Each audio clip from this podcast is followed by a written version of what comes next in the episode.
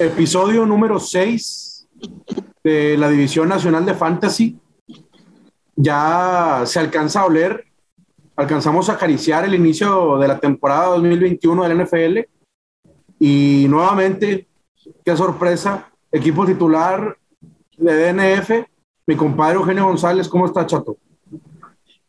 Ya mismo, mi queridísimo Cooks, aquí andamos al 100%, eh, listos para aventarnos un capítulo más de la posición que nos, que nos falta de tema de jugadores ofensivos, que viene siendo los tight end, el top 10, y iremos también algunos sleepers para ligas profundas, pues jugadores que pueden estar considerando, ¿verdad? Ligas, de 12 y 14 que son para raza un poquito más avanzada, puede decirse, que le quedan cortas las ligas de 10. Y conozco bien ese tipo de rivales, como mi compadre Marcelo González. ¿Cómo estás, compadre? Compadrito, excelentemente.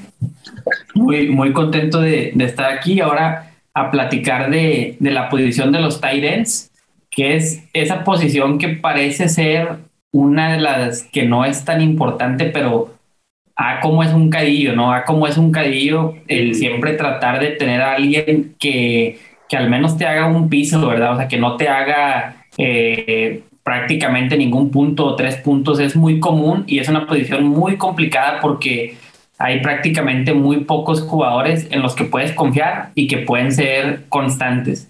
Por ahí pequeño platicaba de, de algunos sleepers. Yo el, el, el que traía así más latente hoy lo cortaron justamente Tim Tebow de los Jaguars. Pendejo, Pero vamos a ver este a qué programa de televisión va, va a caer. Este, sin duda que la va a romper a donde vaya. Ya lo cortaron, va para bailando por un sueño, mi compadre. Este, nada más eso le falta, güey. Creo, no sé si ya estuvo en Dancing with the Stars, güey. Al Chile no me sorprendería.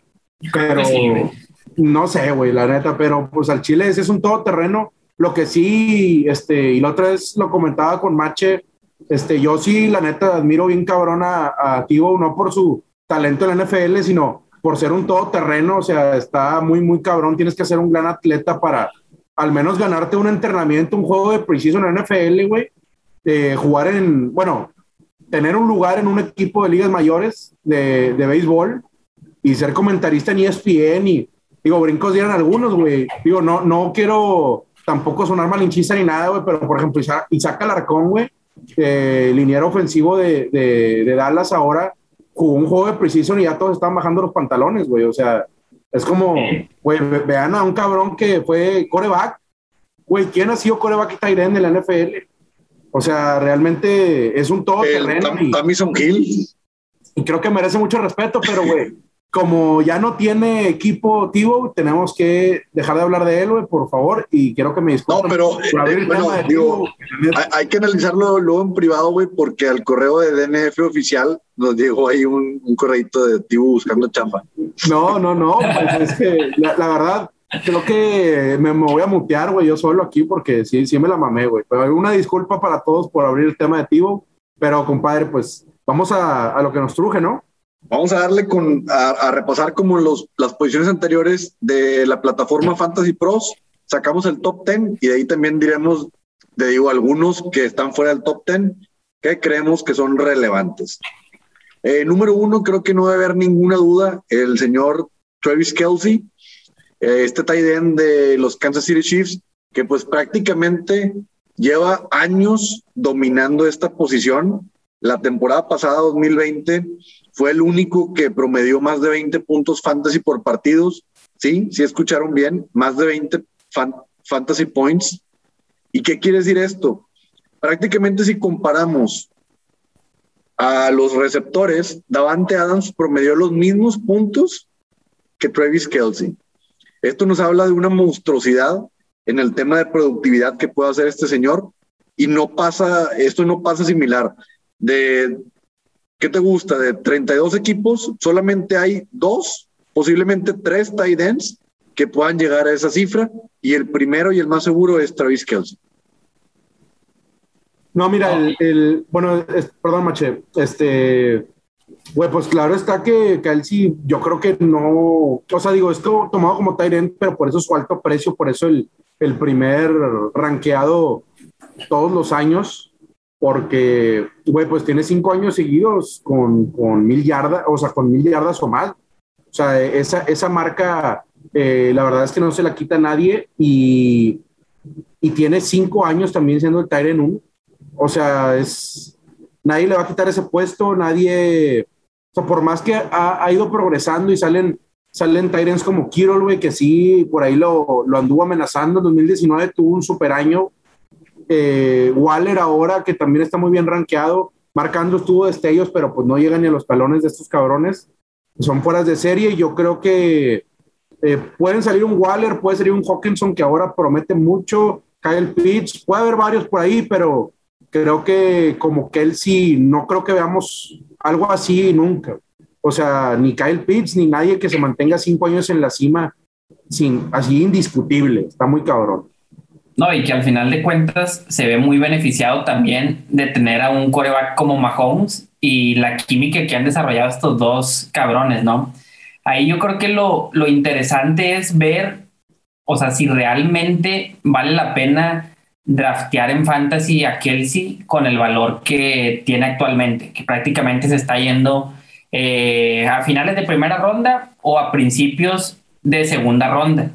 Literalmente, yo siempre había sido de la estrategia de no tener tight end en las primeras tres rondas, o sea, no draftear ningún tight end en las primeras tres rondas, pero que él sí es, es muy probable que si en segunda ronda a mí me cae disponible, pues no lo deje pasar, porque prácticamente estás hablando que si lo comparamos el año pasado con todos los wide receivers, él hubiera terminado, él terminó como el número cuarto, ¿verdad? Hubiera sido el, el cuarto de todos los wide receivers, ¿no? Pues estamos hablando que de una posición tan complicada en la que es muy difícil siquiera tener a alguien que te pueda hacer constante con ocho puntitos por semana, el tener a Kelsey prácticamente que sí es un diferenciador muy cabrón, porque a lo mejor eh, si las apuestas que haces tú con Tyren las haces con wide receiver, tienen mucho más probabilidades de pegarle a los wide receivers. ¿Por qué? Porque es un mercado más amplio.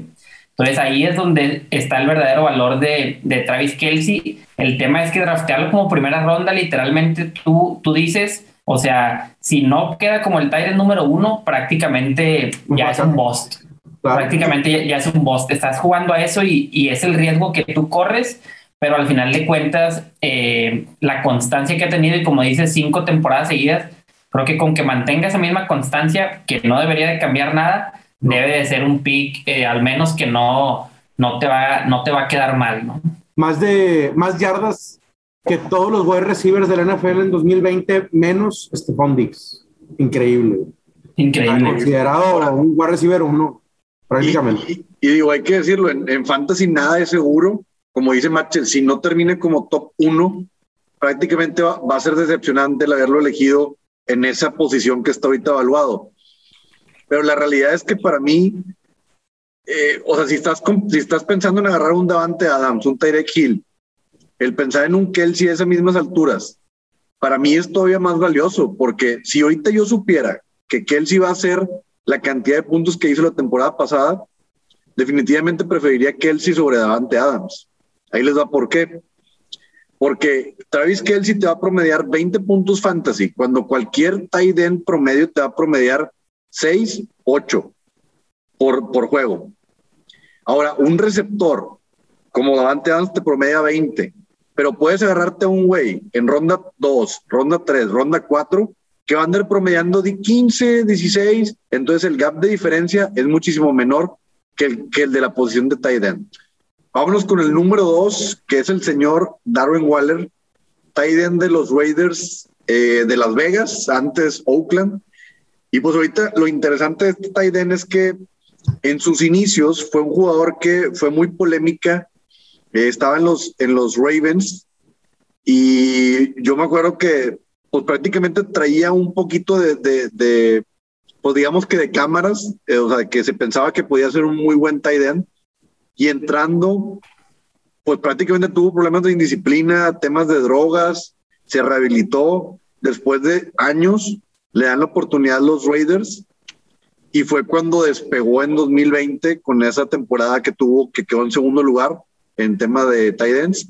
Y ahorita pues todo indica que se ha consolidado como un tight end elite. ¿Ustedes qué opinan? Mache, hables. Bueno, hay, totalmente que si, si alguien tiene el potencial para destronar a, a Travis Kelsey, creo que es Darren Waller, al menos no veo a nadie así claro que le pudiera competir. Y, creo que la gran ventaja de Darren Waller, digo, además del talento que, que ya demostró que tiene, que la realidad es que cuando apenas llegó a Raiders, pues al final le tocó demostrar, ¿verdad? Le tocó demostrar porque pues no tenía ni un muy buen contrato, venía saliendo del tema de, de las drogas, prácticamente muchos equipos no quisieron apostar por él y de hecho él lo dice ahorita, o sea, él está sumamente agradecido con el equipo de, de Raiders porque pues prácticamente que le depositaron la confianza en él y vaya manera de responder, ¿verdad? Digo, yo creo que al que no le han respondido muy bien es a él, que, que literalmente es la única arma que tiene eh, en, el, en, el, juego aéreo el equipo de Raiders y por eso creo que es el gran valor que tiene eh, Darren Waller, porque pues, prácticamente estamos hablando que es el arma más confiable y podríamos decir que el única arma segura que tiene eh, Raiders, que prácticamente eh, lideró al equipo en, targets, lideró al equipo en recepciones, en yardas, y la realidad es que no se ve eh, por dónde esa tendencia y esas estadísticas vayan a, moverse. No sé qué opinas tú, mi Cooks. Yo creo que, digo, este, dentro del, dentro del ranking, digo, es obvio, el 1 y el 2 eh, por más que al tercero que es Kirol lo ponen ahí junto con ellos, yo creo que el uno y el dos, el caso de Waller, es lo, es lo único que te puede garantizar, como tú dices, un volumen de Tyren 1, o sea, porque Kirol la verdad sigue teniendo problemas con lesiones, a pesar de, por ejemplo, en 2019, cuando tuvo su buena temporada, también tuvo problemas con lesiones, pero Waller el año pasado dio un golpe a la mesa eh, anunciando, anunciándose y sabiéndose como, como si fuera un verdadero wide receiver, al igual que un Kelsey. Eh, el año pasado, si Waller fuera wide receiver, hubiera acabado como wide receiver 8. O sea, si estamos hablando de unos números que literalmente solo Kelsey pudiera alcanzar, o un Kiro estando sano al 100%, ¿verdad? Que ahorita pasaremos a, a, ese, a ese tema también, pero en el lado de, de Waller, digo, yo igual no veo cómo pueda cambiar. Eh, tal vez hay un, hay, un, hay una ligera esperanza ahora que, que están en training camp. Eh, se habla de Brian, Brian, Edwards o Bryce Edwards, un pedo así, de, de wide receiver de, de, Raiders, que dice, no, pues se ve muy bien y todo, pero lo que es Rocks, digo, queda claro que terminó siendo un fracaso total para, para apoyar también a, la ofensiva y, y sigue siendo la única arma eh, aérea decente de, Raiders. No debería cambiar para nada. Mismo coach, mismo coach ofensivo, eh, mismo coreback, mismo sistema, mismo todo. Digo, no, no, no sé. Bueno, y, y otra cosa que también siempre tomamos en cuenta, eh, se va a fomentar mucho el juego aéreo a raíz de, de, un equipo que tiene una pésima defensa, es de las peores cinco. Entonces, Creo que también eso le va a ayudar. Eh, gran suelo. Eh, creo que un piso, guardando las distancias, pero un piso que creo que solo el de Kelsey pudiera ser igual de sólido, pero mucho volumen, que a fin de cuentas es lo que buscamos. Creo, creo que el, digo, lo dijiste muy claro, el tema del volumen va a estar. Lo que quizá pudiera ser que Waller le pueda competir a un Kelsey son los targets y las anotaciones eh, en zona roja. Entonces, el año pasado, digo, Kelsey eh, era súper buscado ahí por Patrick Mahomes. Y Waller, pues también, digo, sí lo buscaron y todo, pero en tema de efectividad no tuvo tantas anotaciones en zona roja. Eh, otra cosa importante, sale Nelson Agolo. Entonces, pues también es una pieza que en la ofensiva ya no está. Como dices, Henry Rocks, de los peores fracasos del año pasado, que fue primera ronda en 2020 y por realmente al señor no se le dio, no se le vio mucho, ¿verdad? O por no decir nada. Creo que nada más cerrando con lo de Kelsey, disculpe, Maches, creo que pudieras tener, o sea, creo que la, la virtud de Waller es, pudieras tener al Kelsey, pero dos, dos rondas después. Eh, creo que eso es lo que resume a Waller en el fantasy. Creo, creo que la diferencia entre Waller y Kelsey, lo que comentaba ahorita Keño de, de las anotaciones, y, creo que eso lo vamos a seguir viendo, porque al final Kelsey el plus que tiene es que está yo creo que en la, en la mejor ofensiva de la, de la liga, ¿no? Entonces, las veces que ellos van a estar tocando la puerta y la cantidad de pases por, por de anotación que va a tener Patrick Mahomes, pues todos sabemos que prácticamente eh, va a doblar la cantidad que va a tener eh, Derek Carr, si no es que a lo mejor me, me, me quedé este, un, un, poquito, un poquito corto, ¿no?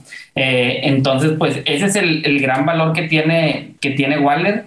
Eh, en lo personal, a mí en la ronda 3, que es cuando agarro tight end, cuando puedo agarrar a Darren Waller, me gusta más ir por otras posiciones, me gustan más los corredores que están por, por esa zona, eh, inclusive los wide receiver. No he tenido ningún draft, de ningún mock draft eh, que he hecho durante pues esta temporada a Darren Waller, eh, pero pues no diría que es una mala opción, simplemente no va con mi, con mi estrategia y a como yo he, he planteado mis, mis equipos, ¿verdad? Como normalmente me gusta tenerlos. O sea, ahí, ahí tú pudieras decir, Maché, eh, tercera ronda no, no es atractivo para ti. Pero si llegase a caer a principios de una cuarta, güey.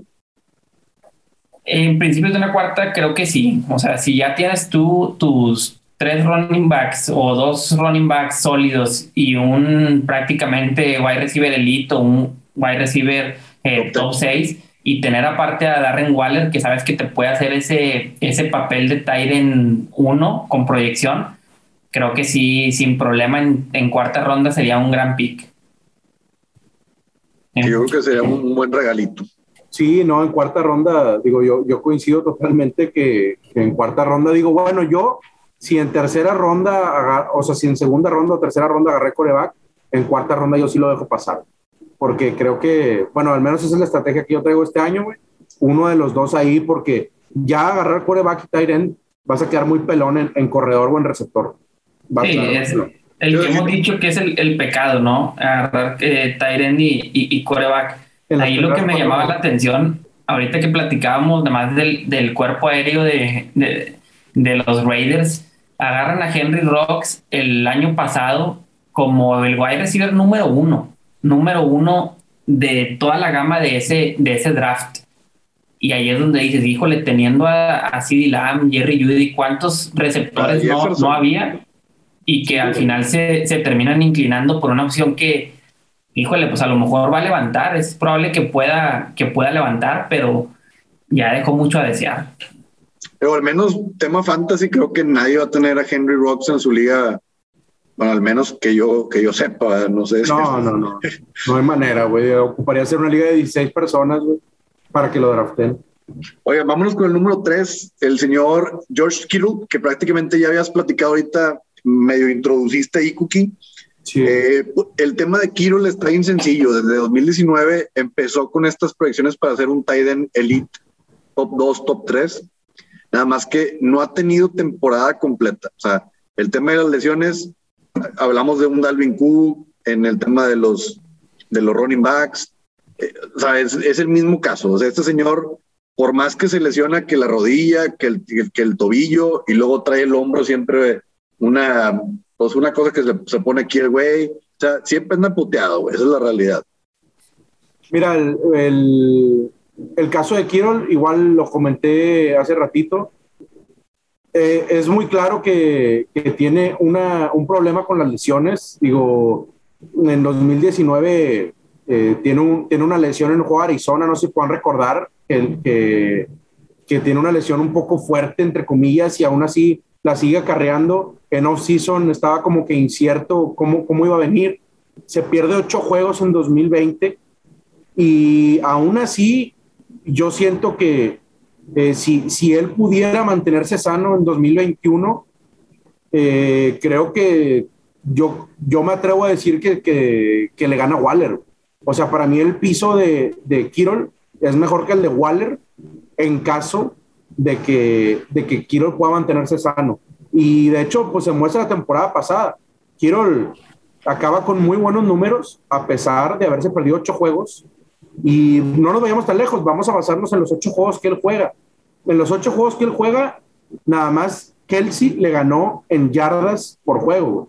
O sea, las yardas por juego de, de, de Kirol fueron 79.3, a pesar de haberse perdido ocho juegos promedia estas yardas que a mí se me hacen un piso muy, muy decente. Un liga half PPR te asegura un piso de 12 puntos, 13, suponiendo que son 4 o 5 recepciones. ¿Me explico? O sea, ahorita, ahorita, lo veíamos en la tabla general de los puntos del 2020 y a Kiro le faltaron 49 puntos para poderse haber colado y ser el top 3. Estás hablando de que te perdiste 8 juegos, güey, y te faltaron 49 puntos, güey. Pues eso dividirlo entre 8, güey. O sea, claro que el vato hubiera sido top 3 o top 2 si hubiera estado sano. No hay duda alguna. Totalmente. Sí, de hecho, en, en, puntos por puntos fantasy por juego fue el número, el número 3. Y creo que hasta pudiéramos entrar en el debate de creo yo que si no estuvieran las lesiones, para mí George Kittle, si no es el mejor, está en fácil entre él y, y Kelsey de los Tyrants más talentosos, ¿no? O sea, que si estuviera él en el escenario de Travis Kelsey jugando con Mahomes y sin las lesiones, obviamente en, esta, en este mundo hipotético, pero no, no tengo duda de que George Kittle sería imparable. O sea, creo que con, con la corpulencia que tiene y los destellos que nos ha dejado ver en los pocos juegos que se ha podido mantener eh, sano, la verdad es que es un monstruo, es, un monstruo y, y, es un, es un Tyrant Elite. ¿Qué ibas a comentar? No, que, que, que, creo yo que el, el, también el ingreso de Trey Lance puede beneficiarle bastante, güey. O sea, tener un coreback que, es, que tiene futuro, que tiene mucha proyección, que es pasador, o sea, creo que también eso le pudiera beneficiar siempre y cuando pues el cuate no esté en la ambulancia. Sí, claro, totalmente. Y, bueno, yo pues soy un, ustedes me conocen, güey, soy un hombre de poca fe en ese aspecto, yo no confío mucho en la gente que, que tiene que tiene antecedentes de lesiones y pues a las pruebas me remito, digo, güey, me, he salvado de, de muchas, por no decir bastantes, por andarme ahorrando esos picks. Yo la neta recomiendo no draftear a Kirol hasta que no te muestre un año jugándolo completo. Yo, ese, ese sería mi consejo para la raza. Por más que sea una bestia, güey, por más que sea el que puedes bancar a Kelsey, para mí, si no te mantienes en el campo, güey, no, no, hay, no hay un valor para ti. Y podemos aquí poner a Barkley también. O sea, para mí es lo mismo. Barkley no, debería estar rankeado arriba de Zeke en cualquier, cualquier aspecto, es más corredor en, en, en donde lo quieras ver pero pues las lesiones te van bajando y, y Kiro yo creo que si en este no se puede mantener sano, va a ir para abajo. Ahora, vámonos con el número cuarto, que aquí nos, nuestros amigos de Fantasy Pros nos ponen a Mark Andrews, el tight end de, de los Ravens, que prácticamente, honestamente, yo no coincido. Creo que ahorita trae muchísimo más hype el señor TJ Hawkinson o incluso a mí, en lo particular, yo pondría al novato Pitts, que es el de Atlanta. Pero pues al, final de cuentas, Andrews tiene, tiene un piso seguro, ¿verdad? O sea, va a tener, ¿cómo, ¿cómo explicarlo? O sea, sabes que los targets en zona roja por parte del señor Lamar Jackson van a estar buscando más a Mark Andrews que a cualquiera de sus receptores, en mi punto de vista. El detalle es que también la ofensiva aérea de los Ravens, pues es de las peorcitas, güey. O sea, no, no, no es como que va a tener una lluvia de targets. Pero cuando están en zona roja, sí buscan muy seguido el señor Andrews.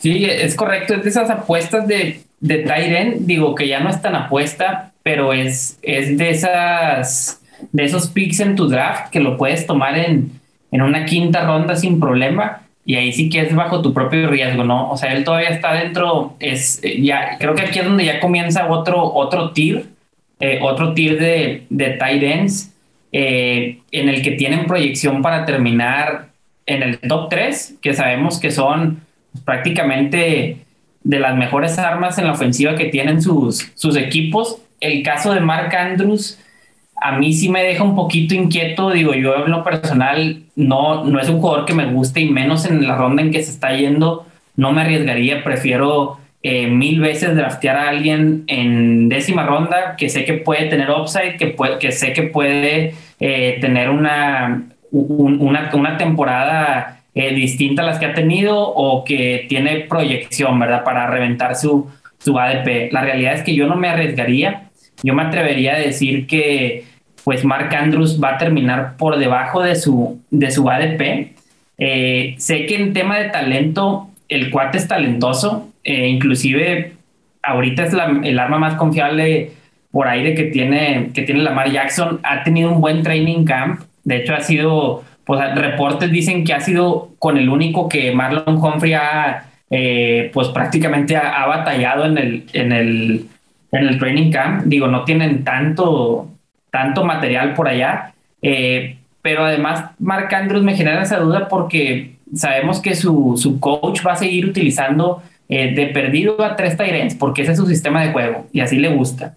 Entonces, Mark Andrews no es un Tyrant como Walder que platicábamos ahorita, como Hawkinson que vamos a platicar al rato, que esté siempre en el campo. No lo utilizan mucho a la, a la pues prácticamente que para bloqueo. Entonces, eso también limita su potencial porque pues limita las jugadas que va a estar en el campo y que en algún engaño puede salir por pase. Entonces es un es prácticamente un receptor, lo utilizan en, en pues en algunas formaciones no está siempre en el campo y esas son las dudas que a mí me, me generan marcando, adicional a que tiene un coreback que pues que tampoco es muy lanzador que digamos y que su arma es sus piernas o sus corredores, ¿no? Entonces, creo que es un, es un buen, buen Tyren, pero para el ADP que tiene, yo la realidad es que preferiría no tomar ese riesgo. No, yo coincido totalmente. El, el, piso de Mark Andrews es bueno, pero es bajo para su ADP. Eh, creo que ese sería un, un, un, comentario con el que soy, pues, total, o sea, comparto totalmente con Match en ese aspecto. O sea, en, en su ADP no me gusta. Ya si hay una locura en el draft y se cae hasta la novena ronda y de alguna u otra manera, yo diría, bueno, aquí lo puedo tomar. Pero de no ser así, no, o sea, no, no lo puedo a ver porque hay, demasiada, hay demasiada gente con, o sea, en esas rondas, o sea, la posición que quieras, la que quieras, con un techo muchísimo más grande y la verdad que para, pues andar jugando medio, medio ratonero en ese aspecto en cuestión fantasy, así como que, sabes que, que Andrews no va a quedar en el top 3, para mí, para mí al menos es un hecho, que no va a quedar en el top 3, pero lo que sí sé es que no va a bajarse del top 6, me explico. O sea, va a estar ahí, pero pues no se ocupan muchos números como Tyrant para estar ahí.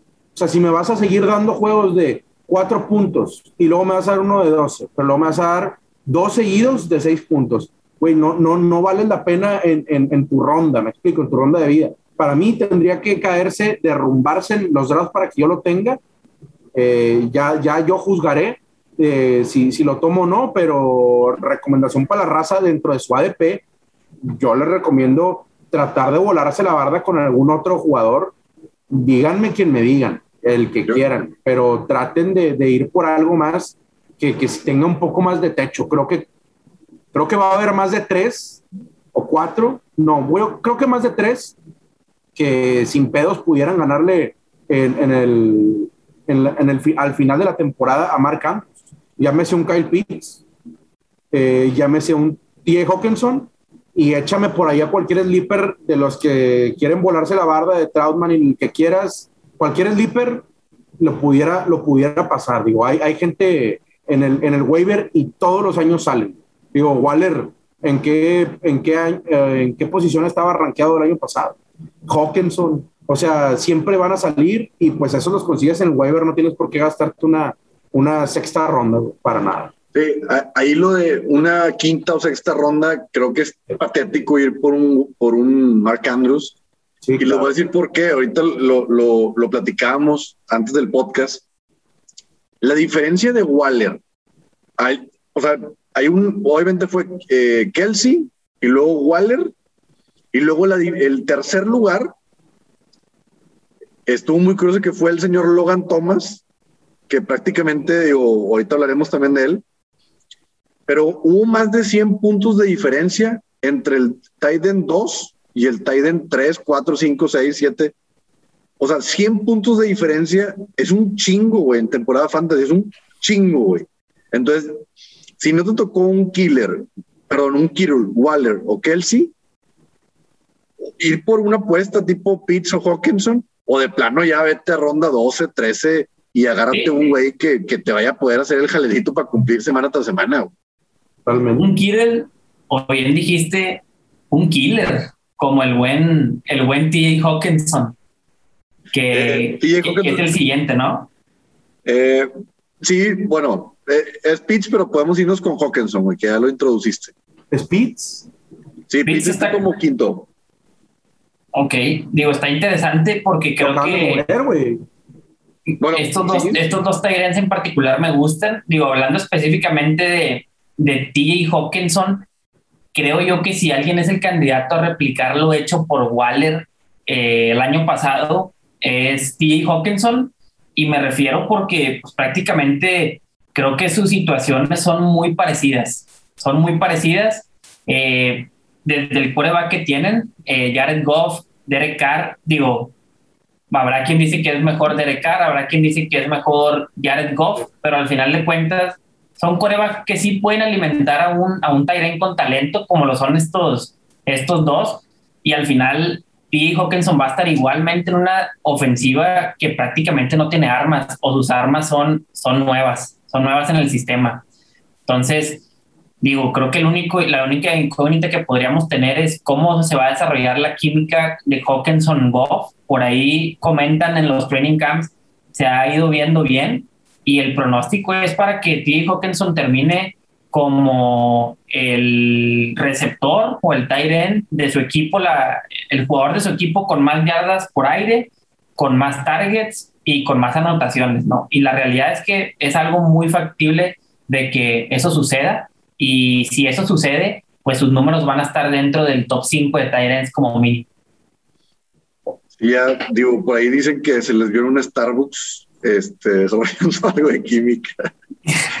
No, mira, la, la verdad, o sea, yo, yo soy un, un fan de Hawkinson esta temporada, digo, lo pienso muy parecido a Machi, no, no pretendo repetir así exactamente lo que, lo que dijo, pero pues en re- en resumen, mi, mi argumento también es volumen, que es el arma más relevante de la ofensiva, a- a- aéreamente hablando, ¿verdad? Porque pues Swift también tiene ahí su valor, pero creo que Haw- Hawkinson eh, ha sido, ha despertado tarde, la verdad, eh, ha despertado tarde porque se, se, se le drafteó en, en Detroit para, para ser una estrella. Eh, su primer año sufre una lesión, su segundo año, que fue el 2020, el 2020 eh, tuvo un buen año, eh, despertó tarde, pero tuvo un buen año a fin de cuentas. Y creo que por más que Goff no, no sea Patrick Mahomes, creo que tiene un, un valor muy importante y, y no es un Mitch Trubisky que, que, que, por ejemplo, no le pueda dar de comer a los receptores, me explico. O sea, Goff en Rams, eh, la verdad, su problema no es, no es el, no es, no es que no le suelten el brazo, está acostumbrado y ha tenido juegos de, de 48 pases lanzados. Eh, ese nunca va a ser un problema y creo que pudiéramos ver algo muy parecido en Detroit.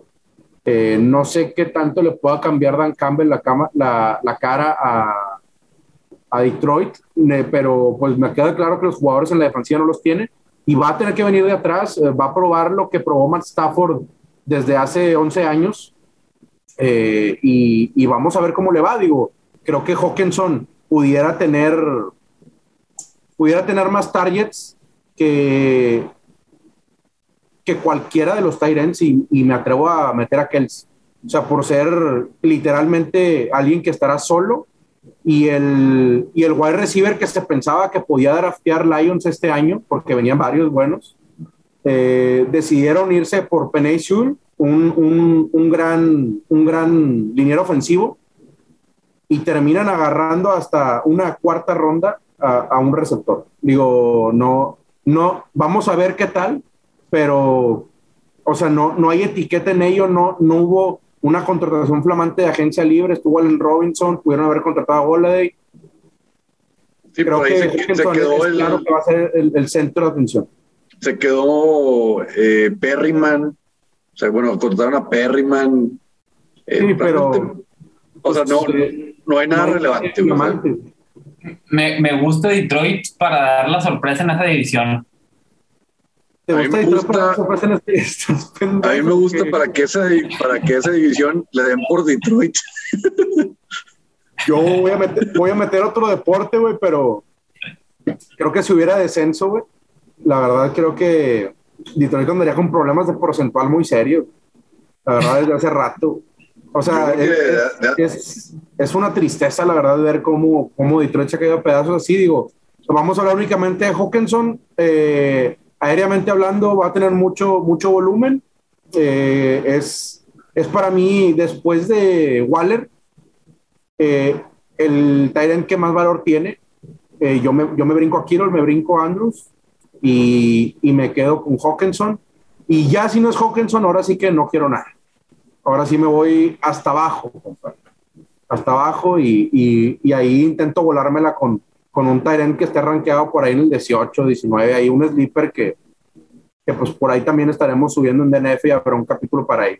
Vámonos con el sexto eh, en los rankings, que viene siendo el señor Kyle Pitts, jugador novato que toman los Atlanta Falcons en la ronda 1 como su pick número 4 lo cual fue pues demasiado alto para un tight end.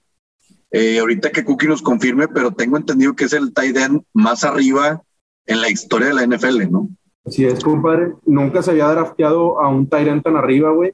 Y bueno, pues vamos a ver si, pues si cumple con las expectativas. Digo, eh, con etiqueta han llegado varios, güey, pero la, la evolución de la, de la posición ha sido bastante. Digo, es, eh, se supone que el mejor, digo, basado en, en, en, su, en su pick de draft, vaya, es el mejor prospecto en la historia y también es el que, es el que ha sido drafteado más alto de la historia. Entonces, digo, vamos a ver cómo sale. Creo que entra a, una ofensiva buena, o sea, de verdad, creo que Matt Ryan... Ahora.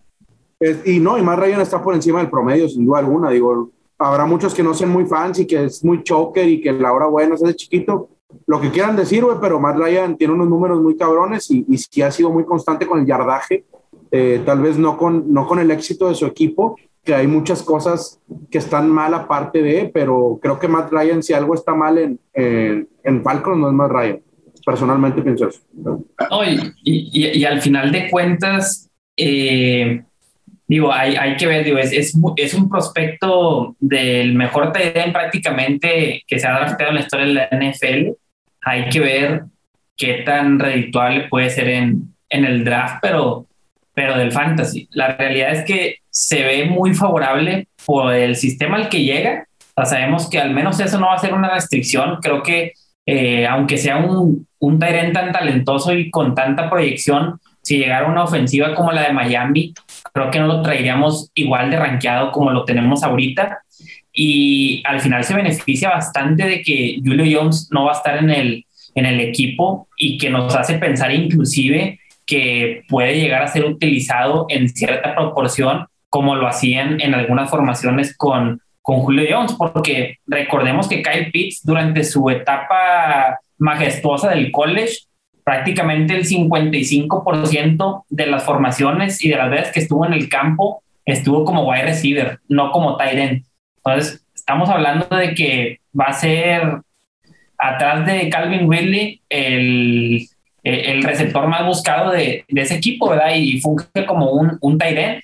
Para todos los amantes de la, de la Fórmula 1, yo lo que les diría para la quinta ronda, sí, para la quinta ronda, como Max Verstappen diría, eh, ahora sí que vamos a descansar, vamos a agarrar motores, vamos a los pits, rellenamos y estoy seguro que esa parada en los pits puede ser muy redituable. Imagínate tener un, un con tanta proyección en tu, en tu equipo que literalmente pues tiene potencial para terminar top 3 sin problema e inclusive poder estarle compitiendo a, a, Travis Kelsey si todo llegara a ser color de rosa, como sabemos que hay poca probabilidad, pero como sabemos que puede, que puede suceder. Digo, es, es un atleta nato y, y estoy seguro que le va a ir muy bien en la NFL.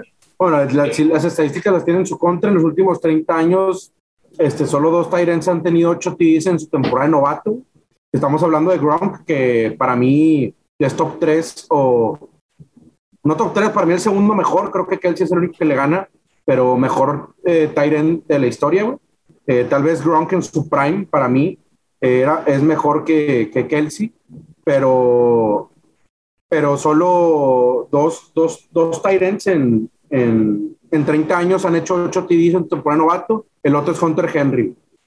Pero la realidad es que sí, las probabilidades están en su contra. Ahora, él llega con mucha más etiqueta. Vamos a ver si cumple con las expectativas. Debería de. Eh, creo que está bien tomar el riesgo. O sea, no, no soy tan fan de, de tomar a, a, un a un novato porque han demostrado ser unas completas eh, pues decepciones, por no decir una palabra más fea, pero, pero pues bueno, si, si no vas a confiar en, en el novato mejor rankeado y, y el, y el Tyrant con más etiqueta que ha llegado a la NFL en la historia de college, pues ¿en quién vas a confiar? Digo, creo que puede ser una buena opción. ¿Tú qué opinas, Kim? Sí, ahí, ahí, te va nada más una, ahorita comentabas una, una estadística, yo tengo también una por aquí, de prácticamente en toda la historia de la NFL, de todos los Titans novatos que ha habido en la historia, esta es la primera vez que va a haber un, un Kyle Pitts, un señor que se llama Kyle y se apellida Pitts. Entonces... No, pues qué chingón. eh, no puede ser. Yo, yo como, lo, como lo había comentado, yo lo tengo arriba que, que Andrews, arriba que Hawkinson, incluso arriba que Kittle por el tema de las lesiones. Preferiría, por ejemplo, en una ronda 5 agarrar a Kittle, pero sé que no va a pasar por el ADP, entonces soy más del estilo de ir por un Pitts, o sea, sería Kelsey, Waller, y ya después buscaría a un Pitts, en mi punto de vista. Sí, sí, digo, puede quedarte en una ronda bastante noble, depende de cómo anden en tu liga, pero yo sí me quedo con él en el precio correcto, dependiendo de cómo estoy viendo mi draft. Eh, creo que sí pudiera tomarlo. Y, y más que nada que yo en lo particular siempre he sido de los que confío mucho en los novatos. El año pasado, pues, agarré en primera ronda en varios drafts al señor Clyde eh, Edwards Heller que prácticamente las primeras semanas empezó a funcionar y luego ya con lo de León Bell que lo trajeron, pues no funcionó al 100. Eh, por ejemplo, el tema ahorita de Najee Harris, que también yo estaría dispuesto a tomarlo pues muy pronto en los drafts de, este año. Entonces, el agarrar a un, a un pitch que trae toda la etiqueta, digo, probablemente si lo vas a seleccionar una, quinta, finales de quinta, principios de sexta, no se me hace mala apuesta. Ahí lo que, estaría lo que estaría interesante es ver, Keño, cuántas ligas de fantasía has ganado pues con esa estrategia. no, la realidad es que, o sea, le acabo de empezar a agarrar cariño a los novatos, pero pues este señor trae buena pizza. De corredores, de corredores puede, puede ser un caso, una historia muy diferente. Cuando hablamos de, o sea, corredores de primera ronda es una historia muy diferente. Los resultados que han dado a los Tyrants. Digo, la posición de Tyrant creo que es muy injusto juzgarla de 10 años, o sea, 10 años para atrás, porque la verdad sí era muy diferente. O sea, antes existía un Kellen Winslow que, que era bueno a secas y que se le usaba, pero creo que eh, Tony González, güey, a partir de ahí empieza, pero en ese entonces Tony González era, puta, güey, Antonio Gates, y después, ahorita ya ves oye, güey, que el Waller, que Hawkinson, que Andrews, que, o sea, ya todos están muy envueltos. En, o sea, ¿cuándo ibas a ver que el segundo, eh, el segundo jugador con más yardas recibidas en una temporada iba a ser un Tyrant? O sea, ¿en qué mundo veías ese pedo en, en la NFL antes? Digo, y ahora pasa con todo, güey. Digo, la, los corebacks también. O sea, ahora es de más puntos el, el, el juego y, y ahora mucho más pasador. Eh, pero pues eh, el, juego está evolucionando y creo que para bien. Y creo que eso también hace que, que el fantasy haya tomado tanta fuerza estos años, O sea, que, que ahora sí que el, el, sol sale para todos, el pick que, o el, o el jugador que agarres. Eh, o, o, sea, tanto tú puedes ser un buen equipo, Queño, como Mache, como yo. O sea, no, no porque yo tengo un buen equipo, tienes un mal equipo. O sea, la, la liga da, da para muchos puntos y muchas yardas. Creo que ahí nada más es tratar de buscar upside, es lo que yo ah. les recomendaría. O sea, si tienes a un Kyle Pitts eh, y a un Andrews, pues busca el upside, ¿verdad? Busca el upside, probablemente pudiera ser un, un boss Kyle Pitts y creo que la estadística dice que, que pudiera serlo, pero y si no, o sea, estamos hablando de que puede ser pues un top 3, ¿no? Entonces hay que ir a buscar siempre ese upside, inclusive con los de las rondas 10 en adelante, ¿verdad? Hay ciertos jugadores entre esas mismas gamas que ahorita vamos a platicar un poquito de ellos y hay unos que sobresalen por, por tema de, de upside que pudieran llegar a tener. Vamos el siguiente, compa. ¿Tú me dices? ahí me acordé de, a nosotros también nos tocó de disfrutar los, los años de Antonio Gates, que estaba, estaba muy sabroso porque pues la química que tenía con el señor Philip Rivers, güey, estaba con madre que era de era, que en zona roja iban a buscar. No, y se le comparaba con Tony González por su efectividad en los touchdowns, güey, no tanto en el yardaje. O sea, en, el, en los touchdowns era igual Tony González, por eso tenía el récord que Gronk en seis años de carrera se lo comió, güey, y es lo que hablo yo de, de cómo ha evolucionado esto. Que, sí debería de super devorarse todos los récords. A este paso y con, con un Mahomes a, a tu disposición, güey, pues, ¿qué más quieres, cabrón?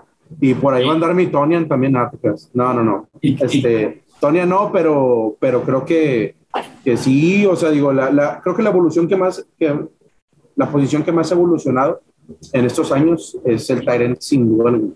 Y nosotros que somos acereros, ¿cómo olvidar a, al buen Hit Miller? Y, los, y los Cowboys se acordarán mucho de, del Ancla Witten. El Ancla. Bueno, ahorita ya no es por demeritar, pero a partir de aquí, la verdad que creo que nos. No hay mucho que Nadie se va a ofender. Sí, o sea, la, la, verdad que puro petardo, güey. O sea, algunos que otros traen algo de upside, güey. Pero nos vamos con el número 7, el señor eh, Dallas Goddard, que prácticamente sí, desde 2019 que estuvo compitiendo en la titularidad con este Zach Ertz, creo que en 2020 fue evidente que Ertz prácticamente ya, ya murió, o sea, en Fantasy Football ya murió, y Goddard pues va a tener la mayor relevancia en tema de, de, de tight end, ¿verdad? Adicional también hay que mencionar que Filadelfia es un equipo que pues tampoco tiene tantos receptores de tanto renombre. Está Jalen Rigor, que el año pasado llegó ahí a los, a los Eagles, y ahorita Devonta Smith, dos novatos que van a ir agarrando conforme pasa el tiempo, pero creo que lo más sólido en zona roja sí pondría a Goddard. Sí, creo, creo que no, no es mal, no es mal pick, creo que sí pudiera salir eh, pues como lo que está, o sea, un, un, eh, un en el, en el top 8 al final de temporada. Eh, pero la realidad es que estamos hablando que este tier muy interesante que terminó con Kyle Pitts y luego hablamos de Dallas Goddard, ahí sí mi recomendación plenamente es espérate a las últimas rondas, o sea, primero llena tu equipo, llena tu banca de jugadores que realmente eh, quieras, porque hay demasiado valor ahí de todas las posiciones. Y si no te gastes una, una ronda en un Dallas Goddard en séptima, octava, inclusive novena ronda, yo te recomendaría, vete hasta las últimas y vas a encontrar a alguien que a lo mejor está en el top 20, este, comparando a Dallas Goddard que está en el top 7. Y la realidad es que el gap y el upside que pudiera tener uno y lo que pudiera salir uno fracasando ya se vuelve muy, este, muy volátil, ¿no? Yo, digo, yo, por, dar una, una experiencia personal, tuvimos un draft este fin de semana y ahí me tocó, pues bueno, el no, no poder seleccionar a uno de los, de los tight ends que me gustan en primeras rondas. Entonces fue que yo ni siquiera volteé a ver tight ends hasta después de, de la ronda número 10. Volteé a ver y dije, Cualquiera de los que voy a mencionar ahorita es Dallas Goddard, y luego sigue Noah Fan, y luego Tonien, y luego Hippie, luego eh, Logan Thomas. De esa raza que se puede ir en ronda 7, ronda 8, siempre hay gente que se va a caer, güey, de esos 4 o 5 que dije. Entonces yo me esperaría hasta ronda 11, ronda 12, cuál de esos se cayó y ahora sí ya seleccionas. O si no vas por un sleeper. El caso de Goddard digo, comparto con lo que han dicho, o sea, sí, sí está bien el, el, hecho de esperarse, o sea, ya, ya estando en esa ronda, porque mucha raza lo que hace, que siento que, que hay un error muy grave para raza que no, que no ha tenido tal vez tantos drafts o que, o que no sabe muy bien cómo accionar dentro del draft, ya estando en el reloj, la neta, muchas veces la presión te come, o sea, por ejemplo, hay drafts que son de un minuto y, y, tú estás llenando tu roster, vamos a suponer que ya tienes tu quarterback, güey, a tus dos, a, a tus dos running backs, a, a, tus dos wide receivers y a tu flex. Y dices, ah, güey, me falta mi Tyrant. Y el Tyrant que ves libre, lo van y lo agarran. Eso siento que es un error que sí sucede bastante en raza que no tiene tanta experiencia haciendo draft de fantasy, porque dicen, puto, un minuto, este, ah, que no tengo Tyrant y Dallas Goddard está ahí. No, o sea, yo siento que puede tener un valor, pero para mí, y yo la verdad creo que bajo cualquier escenario ya lo analicé, el mejor escenario de Goddard y así te la volaste del parque, Tyrant 6. O sea, te la volaste del parque, güey. O sea, de que no mames, o sea, Goddard llegó más arriba de lo que tú esperabas. La realidad es que si no estuviera de Smith, yo sí pensaría que tiene un valor un poco más alto. Pero la realidad es que Jalen Hurts no es un Jared Goff, no es un Matt Stafford en Lions, o sea, no es, no es, un, no es un Josh Allen, o sea, esta ofensiva realmente eh, eh, por aire, o sea, tiene rat, rat, más de dos años de no tener un wide receiver con mil yardas. O sea, este pedo es un escándalo. En el Eagles es un escándalo ahorita en la ofensiva y creo que es el peor momento para meternos. Y otra cosa, Erd sigue entrenando hasta hoy con Eagles. O sea, se supone que ese güey se iba y sigue entrenando. Digo, yo la verdad, Goder, ahora sí que voy a citar a mi compadre Machi con una de sus célebres frases. Regalado está caro ese cabrón. sí, totalmente. Creo que sería interesante si, si Sacker se pudiera en un equipo como, como los Bills. Un equipo así que sabes que tiene un coreback, una buena ofensiva. ¿Eh? Jaguars. Jaguars puede ser también un buen, un buen fit. O, o, sí, o a ver a dónde va también Tim Tebow, ahorita que comentas de los Jaguars. Vamos rapidito con el, el número 8, eh, Noah Fant de Denver, que bueno, a lo que prácticamente yo tengo en mente de Noah Fant es, es un jugador que hace jugadas largas, o sea, recuerdo mucho eh, arriba de 50 yardas que se pueda, puede hacer una, un catch y se va hasta el TD, pero pues te la hace una, máximo dos veces por temporada entonces, no es un jugador constante, es un jugador que posiblemente más de ocho semanas te va a hacer menos de cinco puntos, en mi punto de vista. A mí lo que me gusta, a mí, creo que nada más rescataría el tema de fan, pues la, la canción que tiene, ¿no? El, el Noa Noa. Eh, pero pues a ver cuántas veces en la temporada te va a hacer bailarla, como dices tú, una máximo dos.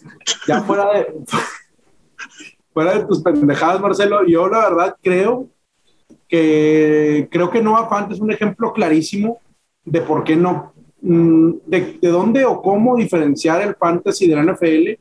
Noah Fant para mí es un talento top 5, hablando de Tyren. Noah Fant con el, con el coreback correcto, aseguro completamente que tomaría el lugar de varios, por ejemplo, de un Mark Andrews, que está rankeado por ahí, eh, Noah Fant es de verdad una, una estrella de verdad de, la NFL. Lamentablemente, eh, la suerte no le ha sonreído con los distintos corebacks con los que ha jugado y no creo que Teddy Bridgewater venga a, a, salvar el barco. todavía, sigue todavía Drew Locke como sí, sí, sí, o sea, pero lo que voy es que Drew Locke ya estuvo en la pasada eh, y con los distintos corebacks y ahora lo, el coreback distinto que pudiera haber eh, pues este de Bridgewater, güey. La realidad es que, pues creo que el, problema de, Denver está claro y, y creo que Noah Fant va a seguir resintiendo de, esto. Eh, aparte que en la ofensiva en general no se le gusta lo suficiente, lo usan más para bloquear, tiene problemas de línea ofensiva. Entonces, eh, se, le, se, le, usa bastante para bloquear, no sale tanto a pase como, como un Kelsey, como un Kittle, o sea que también hace labor de bloqueo, pero a Noah Fant se le necesita más juego terrestre.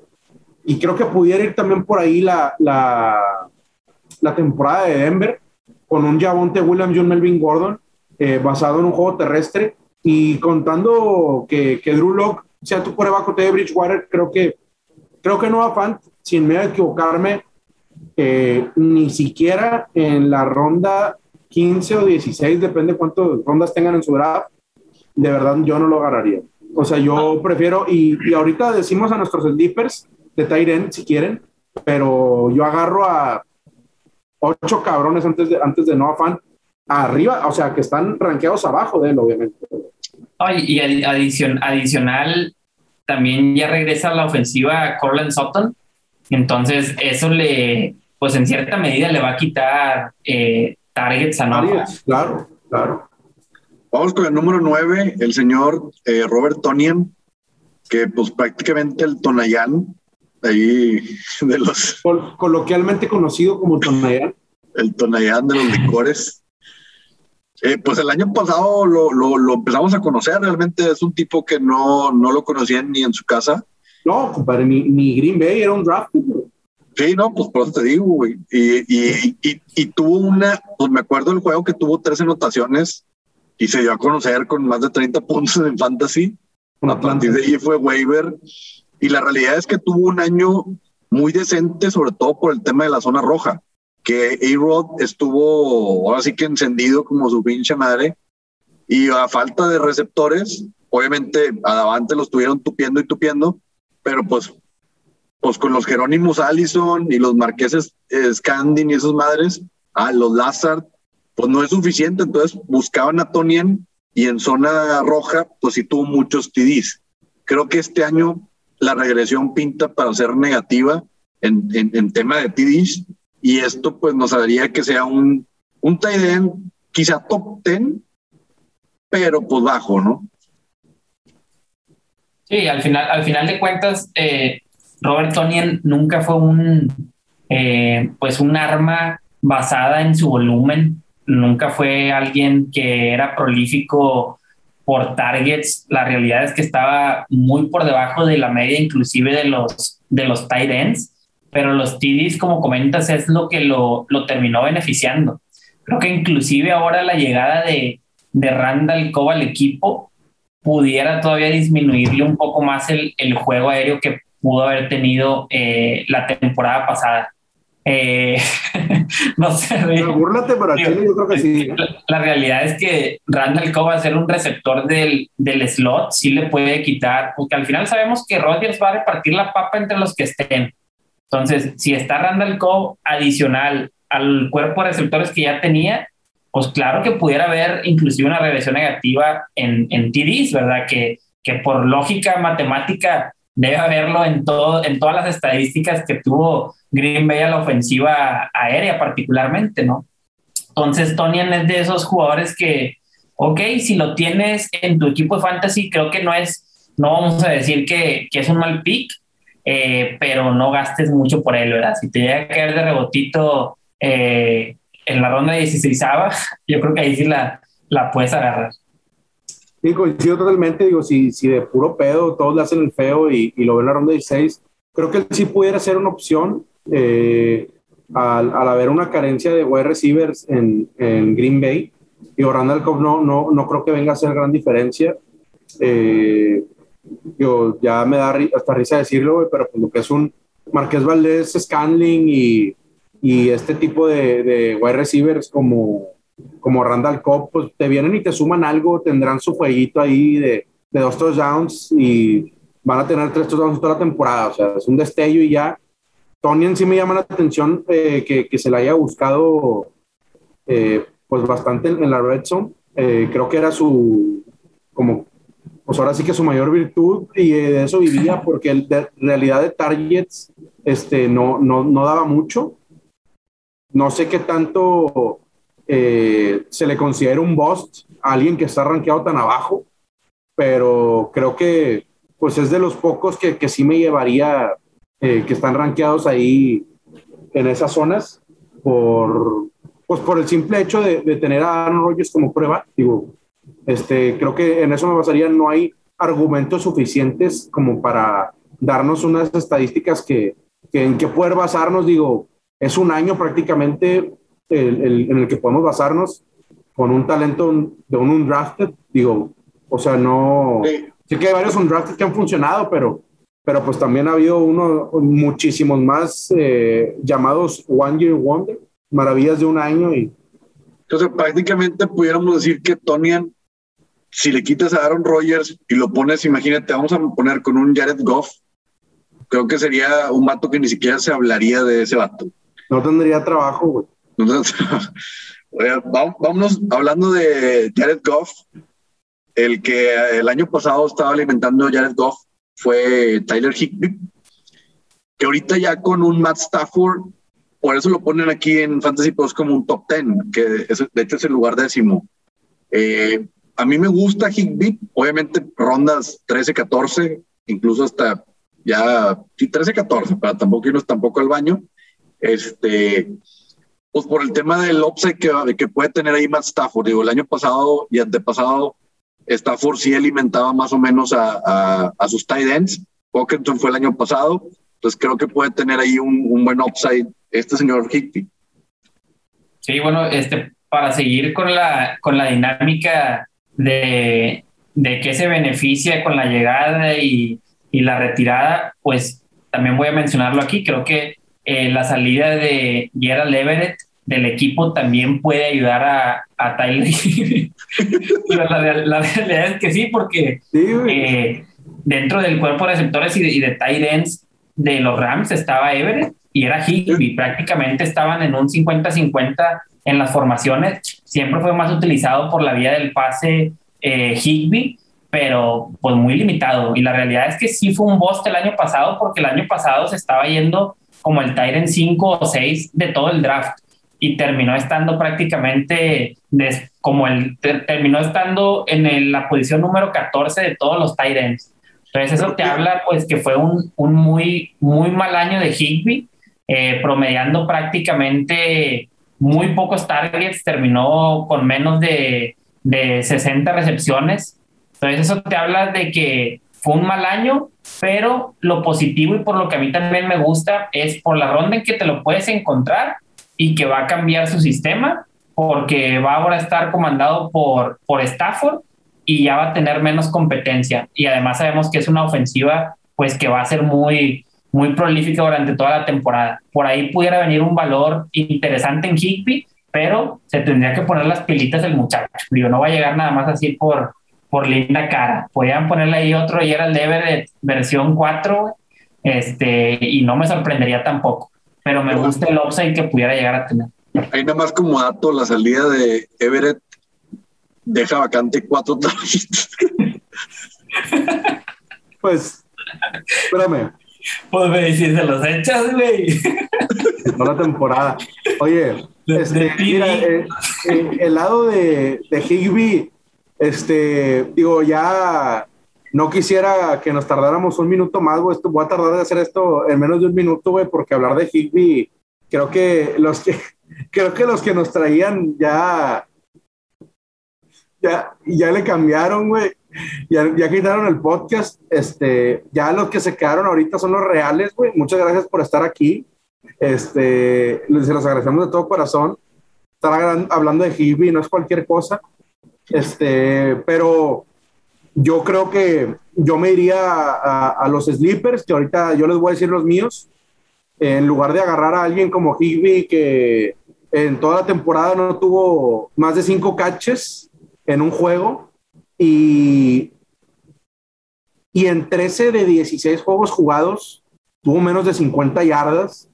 O sea, también si quieres, si quieres irte por, por algún jugador que tenga un piso al menos decente, pues este no es, la verdad. O sea, eh. este cabrón yo creo que es indrafteable totalmente. El que lo draftea, hágalo bajo su propio riesgo, pero en la semana 2 va a estar buscando Tyrion en el waiver y de mí se acuerdan. Ahora, compadre, acabas de decir algo muy importante. Este es el top 10 de Fantasy Pros, pero como el, la posición de tight end, pues es una posición que la realidad es que no hay, o sea, hay muy pocos que pueden hacer buenos puntos, güey. Entonces, hay muchos que están de la mismo calibre, güey. O sea, yo creo que desde Dallas Goddard que empezamos, yo pondría como a 10 güeyes, 12 güeyes que están en la misma canasta, ¿no? Que tienen algo de upside porque se les ve un poquito de talento, pero la realidad es que en fantasy, güey, son cero constantes. Y yo creo que lo, lo importante sería quiénes son nuestros pollos o sea, ya pasando ese ronda, ¿quiénes son los guapos? Eso es lo que quiere saber la gente. Exacto. La gente ya sabe que Hibby no vale verga, creo. Yo, yo, yo voy a abrir con el guapo que seleccioné en mi draft de este fin de semana, mi primer draft de fantasy de este 2021. El señor Logan Thomas.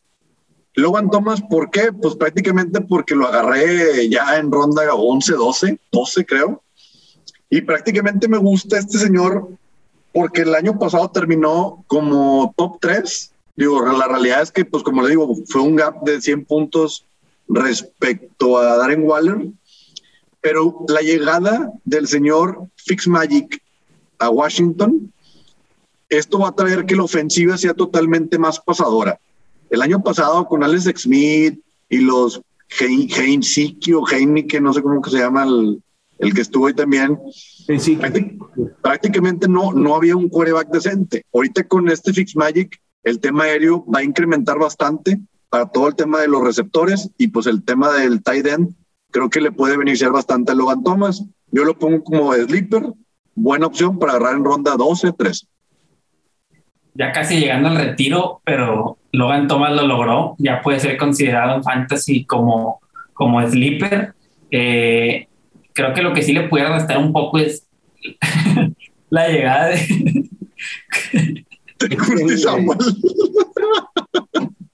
Chingada madre. Falta de seriedad, güey. Bueno, voy a abrir yo con mi sleeper. Por favor, silenciar tu pendejada, Marcelo, por favor. Chingada madre. Yo creo que mi sleeper, eh, creo que, bueno, no creo, tengo varios, eh, pero si me tuviera que cargar por uno, la neta, eh, creo que mi primera opción sería el ya mencionado y célebre Gerald Everett de los Seattle Seahawks.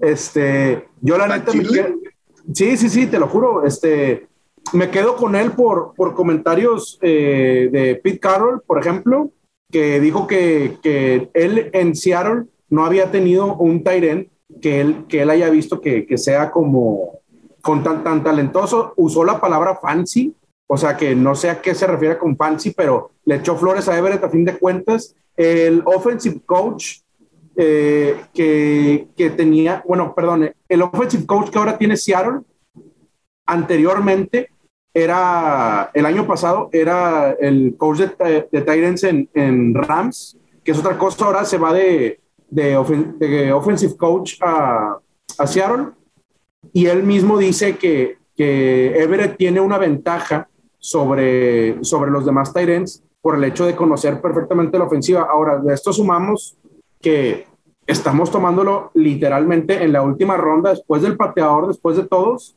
y eh, de tener a Russell Wilson lanzándole, lanzándole pases y poder consolidarse como un, tal vez un Tonian, o sea, alguien que se especialice en una zona roja, no creo que tenga así como que los super targets o que sea la ultra revelación, así nos volvemos locos, pero sí creo que hay un valor importante en que Everett conozca la ofensiva, ya que el, coach, el nuevo offensive coach de Seattle viene de Rams y tanto Pete Carroll como el offensive coach ya hubo flores hacia Everett y yo, yo lo veo como un muy buen sleeper eh, considerando la ronda en la que viene. Digo, me gusta mucho más que un Noah Fan y que un Dallas Goddard y, todos estos cabrones. Ah, hay una más, digo, lo interesante de Pete Carroll es que mencionaba lo del Tiden que le ve, o sea, que es el primero que tiene con ese talento. Sí, sí. Pero no olvidemos que tuvieron hace dos años a Jimmy Graham, güey. Sí, sí, sí, sí. O sea, creo que es una declaración media bomba, güey. Pues no creo que media bomba, porque la verdad eh, creo que eh, recordamos que la estadía de Jimmy Graham fue bastante corta, güey. O sea, sí fue un fracaso total. No creo que no creo que él lo considere como tal, pero por ejemplo, tal vez pasando cinco semanas Pete Carroll cambio de opinión. Digo, le, está echando flores a alguien que no se ha puesto ni una vez el uniforme de, de Seattle, es la realidad. Creo que muy probablemente se refería al, al, juego también en el, en el bloqueo, ¿verdad? Este, pero pues lo que sí es que pinta todo para que pueda superar eh, Everett las cuatro. Chingados. Aún así, compadre, yo sé que tú hiciste tu análisis bien cabrón, pero yo en una liga de 16, compadre, en la última ronda, creo que regalado sale caro. Mira, güey. Creo que pinta Everett para reventar su ADP como el Tyrant número 55 que está actualmente. Ah, actualmente Gerald Everett es el Tyrant número 19. Para, por si tienen la duda, este, yo lo recomiendo como sleeper, repito, Eh, y, y, el que se crea gallo, póngase uno a la altura, arriba del 15, el que quiera le mete lana. Ahí va. Voy por mi Ahí, ahí el mío ahorita.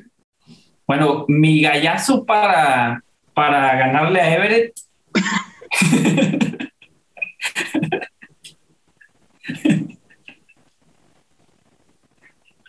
Yo me voy a ir con Jonu, Jonu Smith.